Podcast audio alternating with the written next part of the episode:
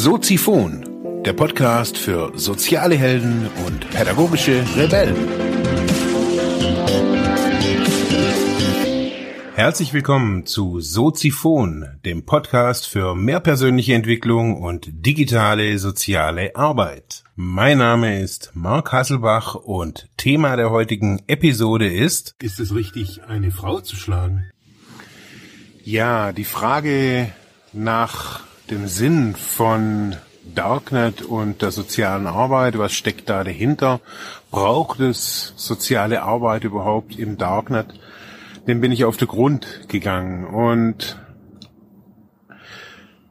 die große Frage ist, ähm, die große Frage ist, wer kommuniziert im Darknet mit welchen kulturellen Codes? Also ich meine jetzt nicht irgendwie XY3Z irgendwas, diese Codes, sondern wo sind da ja Zuschreibungen vielleicht auch zu Personengruppen, zu einzelnen Personen, die ja schlussendlich vielleicht schwierig werden. Also wer schreibt zu, ähm, dass jemand schwul ist oder jemand Islamist ist oder jemand Atheist oder Pädophil, wer schreibt wem was zu und in diesem Spannungsfeld, wo ist da die soziale Arbeit? Ja, die große Frage ist, wer kommuniziert im Darknet mit welchen kulturellen und digitalen Codes, ist gar nicht so einfach ähm, zu beantworten. Meine Recherche hat so ergeben, dass Menschen, die sich in Abgeschiedenheit bewegen, also in so etwas wie den Darknet auf solchen Seiten, auf solchen Servern wie Darknet-Servern, ihre Zeit äh, vertreiben. Da braucht es ja eine gewisse Art von Kommunikation, die man muss verstehen, dass im Darknet durch die Anonymität muss es ja irgendwie ja quasi Codes geben, wo ich weiß, okay, ich kann dem anderen vertrauen. Wie weiß ich das, wenn alles anonym ist und wie, wenn alles irgendwie über Nicknames und Zahlenkombinationen, wie funktioniert das? Wie erlange ich in so einem System Vertrauen oder auch Beziehungen? Wie werden da, wie werden solche Beziehungen da hergestellt? Was ich so vorgefunden habe, ist ein ganz einfaches Wort Reputation. Man muss sich, man muss sich quasi, man muss erstmal geben, man muss sich beweisen, man muss beweisen, dass man vertrauenswürdig ist und ich habe das in dem Vortrag eben auch gesagt, neulich auf der internationalen Migrationskonferenz, dass es einfach nicht reicht, dass man einfach nur ein Caritas-Logo hat. Dieses Vertrauen im Darknet gestaltet sich anders.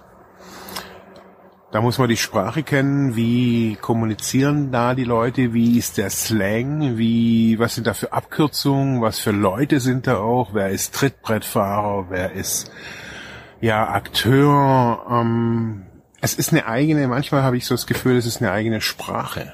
Ähm, auch wenn es natürlich Deutsch oder Englisch ist, aber trotz alledem funktioniert ganz vieles auch irgendwie, ja, durch andere Mechanismen bezahlt wird, zum Beispiel in Bitcoin oder man muss manchmal auch so geringe Beträge auch überweisen, ähm, um quasi auch zu, zu zeigen, okay, ich bin da dabei und bin nicht nur Voyeur und beobachte das alles von außen, sondern es wird da Wert auf auch aktives Teilnehmen gelegt. Und wenn ich da gebe und, also als Beispiel, wenn ich da immer nur bloß laber, laber und ich möchte da irgendwie, uh, was Gott total illegal ist, ähm, da wird mir niemand, jemand, niemand was verkaufen.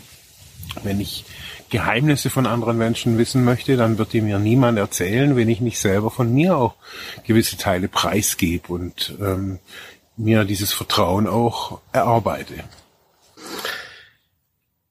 Die Frage, ist es richtig, eine Frau zu schlagen, kann man in so einem Diskurs auch als hypothetische Frage sehen.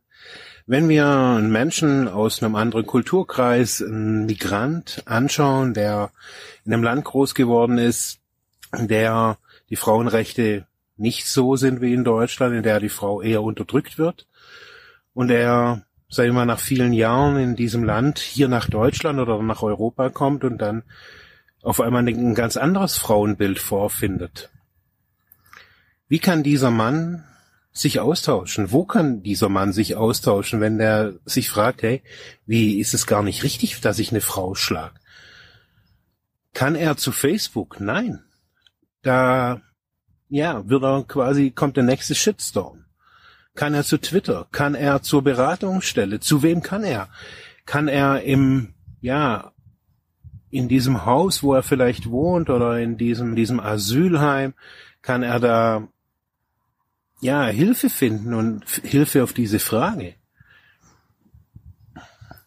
Ich glaube, dass die Menschen diese Frage im Darknet beantwortet bekommen. Dort finden sie Abgeschiedenheit und Anonymität. Dort können sie ungeachtet ihrer ja kulturellen Identität, auch ihrer Herkunft, sowas fragen. Nicht in Facebook, nicht in Twitter, auch nicht auf Instagram, auch nicht in einem öffentlichen Forum, auch nicht in einem Psychotherapieforum, sondern das fragt in der Abgeschiedenheit. Da, ja, wo man sicher weiß, dass nichts nach außen dringt. Ja, wie wird diese Frage fachlich begleitet? Im ClearWeb, im normalen Internet gibt's natürlich Beratungsstellen, die super Online-Beratungen haben, die Chats haben, die Foren haben, die FAQs haben, ähm, die Notfalltelefone haben. Aber wenn das alles nicht reicht und wenn der Mensch, die Person, die diese Frage hat, schon quasi ins Darknet abgewandert ist und dort schon für sich Hilfe findet. Oder wenn mal so ein, ein Gefühl von Hilfe, würde ich mal sagen, dass im Darknet nichts fachlich begleitet wird. Dort sind keine Sozialarbeiterinnen und Sozialarbeiter vorzufinden. Dort sind keine sozialen Organisationen präsent, die Menschenrechte vertreten oder sagen, okay, wir bieten dir auch Hilfe an. kann und soll die soziale Arbeit als Menschenrechtsprofession, wie Silvia Staub-Bernasconi das definiert hat, sich in, ja, die Belange des Darknets einmischen, das beleuchten.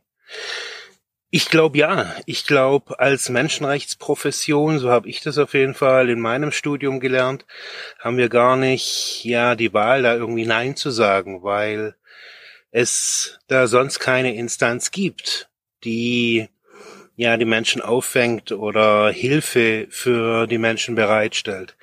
Und ich glaube, besonders im Bezug der Definition der Menschenrechts als Menschenrechtsprofession gibt es keine Diskussion, dass wir das nicht können. Wir müssen Ressourcen schaffen, dass es sowas wie digitale Streetwork oder aufsuchende digitale soziale Arbeit im Darknet gibt. Kann es Aufgabe sozialer Arbeit sein, im Darknet die Stimmen von Subalternen, also von ja niedergedrückten oder von schwachen Menschen gegebenenfalls zu verstärken oder auch bewusst zu widersprechen? Ich glaube, diese Frage schließt an die Menschenrechtsfrage an. Ich glaube, dass wir das müssen.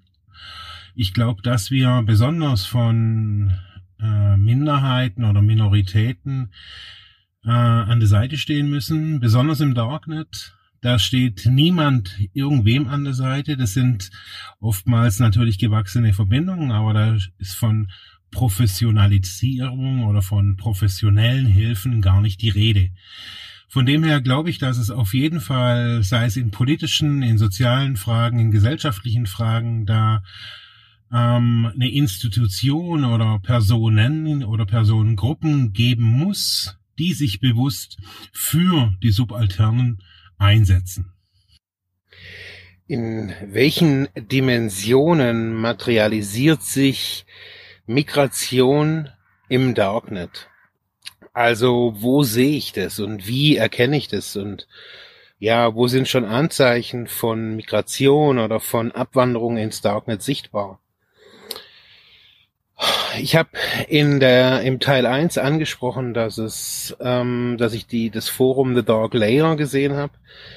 da war für mich auf jeden Fall, das hatte mit Migration jetzt erstmal gar nichts zu tun, sondern eher mit kultureller Identität, dass sich da junge Frauen, äh, Frau, junge Muslimas ähm, präsentiert haben, wie auf Facebook. Also dass es da Steckbriefe gab, waren Fotos mit äh, Verschleierung, mit ohne Verschleierung. Es war wirklich bunt gemischt, aber sie hatten auf jeden Fall mal ein Portal für sich gefunden, um sich darzustellen. Später habe ich gefunden, dass das Produkt Fluchthilfe, ähm, Schlepper, Schleuser, Pässe und so weiter ein florierendes Geschäft im Darknet ist. Das heißt, alles rund um ähm, Flucht wird, kann übers Internet auch gebucht werden.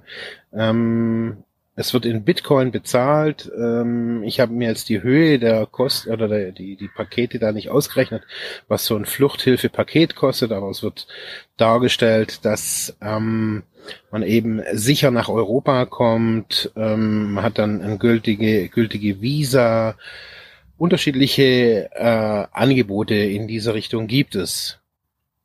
Wie sieht es mit der sozialen Arbeit aus? Sollte sie da vor Ort sein? Ich glaube, die soziale Arbeit muss über solche Pakete im Darknet Bescheid wissen.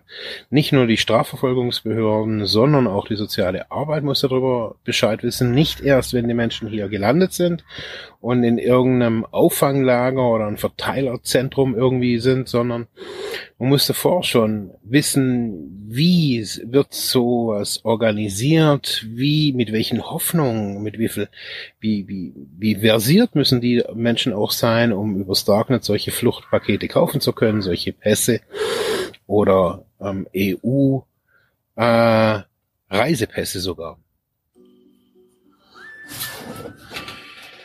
Ja, nochmal abschließend. Ähm, das Darknet und die soziale Arbeit. Ist es wichtig, dass die soziale Arbeit da im Darknet fußfest ich glaube, besonders im äh, Zuge der fortschreitenden digitalen Transformation oder wie auch immer der Digitalisierung, auch in den sozialen, bei den sozialen Trägern, ist es, glaube ich, angebracht, das Darknet auch ja für sich irgendwie zu beschreiten.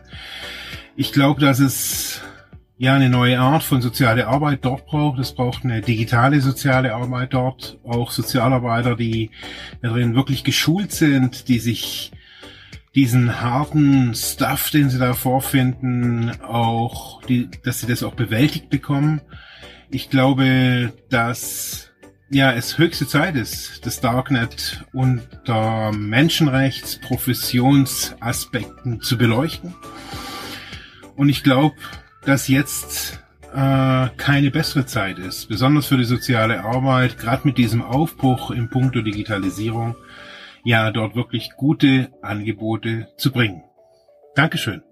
Ja, das war's für heute mit diesem Thema. Ich hoffe, ich konnte dir weiterhelfen, vielleicht Denkanstöße geben oder sogar ein bisschen inspirieren. Ich würde mich freuen, wenn du Soziphon weiter unterstützt, indem du weiter zuhörst, mich auf iTunes bewertest, Kommentare schreibst oder diese Episode per PayPal oder Flatter finanziell unterstützt. Dankeschön.